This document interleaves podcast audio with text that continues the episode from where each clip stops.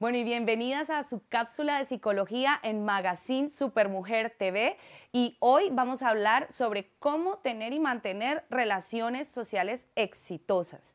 Y vamos a partir de la premisa de que todas las relaciones que tenemos son un reflejo de nuestra relación con nosotras mismas. ¿Eso qué quiere decir?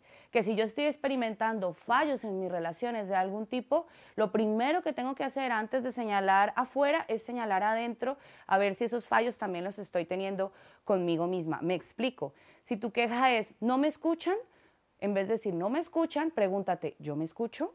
No me respeta la gente, pregúntate, ¿yo me respeto? Y así continuamente te puedes ir dando cuenta de cuáles son los fallos que están ocurriendo de tu relación contigo misma para así poder crear relaciones exitosas. Entonces, partimos de que es importante primero trabajar en ti, en ti misma, antes de empezar a crear esas relaciones como tú las quieres el autoestima es importante que lo fortalezcas, que entiendas que, sin amor propio no puedes mantener una relación a largo plazo, porque se va a notar, porque va a venir desde la escasez, porque si vas con, eh, buscando que alguien te dé algo que tú no tienes, eventualmente eso se va a acabar. Entonces, celébrate, porque como tú no hay dos y eso es lo que te hace especial. Quiérete, ámate. Lo segundo que debes trabajar en ti como persona es la asertividad. ¿Te respetas tus necesidades y respetas las de los demás?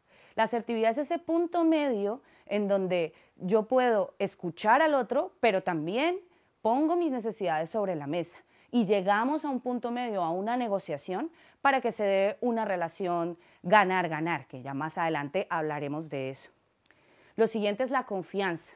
Si yo voy por la vida con un escudo y me protejo y no confío, pues mis relaciones van a ser muy limitadas, van a ser las mismas de siempre, no me voy a abrir a nuevas posibilidades. Si voy con la confianza de que soy una persona eh, que merece amor, que merece respeto, que merece una relación 10, pues asimismo las voy a crear. Evidentemente, puede fallar en algún momento esa relación, pero tú también puedes elegir no seguir en esa relación pero siempre debes partir de confiar. Sería el primer paso para que se te abran más posibilidades, porque desde la desconfianza estás cerrada a cualquier relación nueva. Entonces, ¿cómo crear esas relaciones exitosas? Primero, siendo empática, interesándote por lo que siente el otro, por lo que necesita el otro.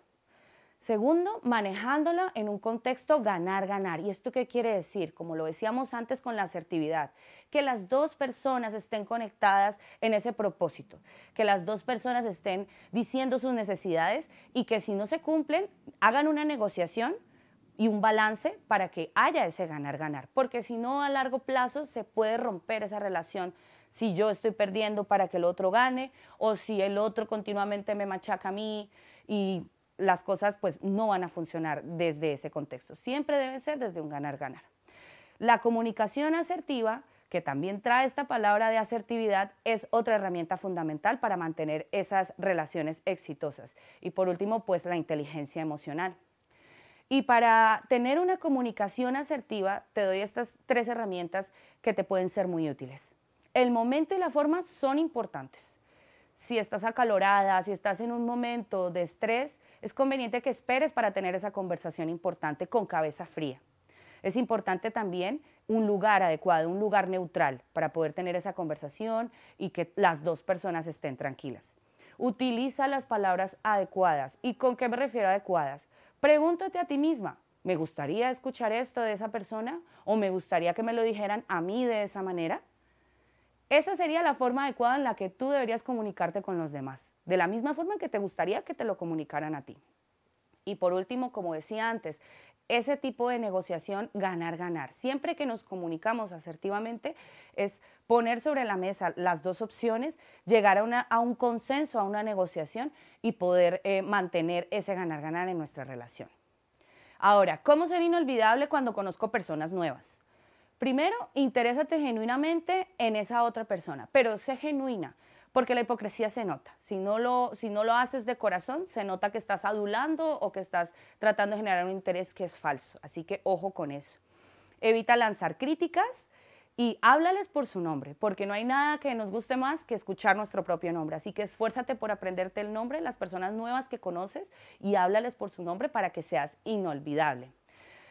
Cuando ya estés en una relación y se cometan algunos imprevistos o errores, siempre ponte en los, en los zapatos del otro y piensa cuáles fueron tus errores antes de señalar al otro para poder llegar a esa negociación.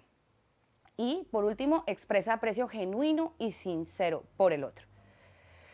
Entonces, todos estos tips también vienen de este libro que se escribió en 1936 de Dale Carnegie y al día de hoy sigue siendo un bestseller y es cómo ganar amigos e influir sobre las personas. Yo se los recomiendo que lo lean completamente porque ahí tienen muchas pautas para crear relaciones nuevas, sólidas y exitosas en el futuro. Muchas gracias. Continuamos con el programa.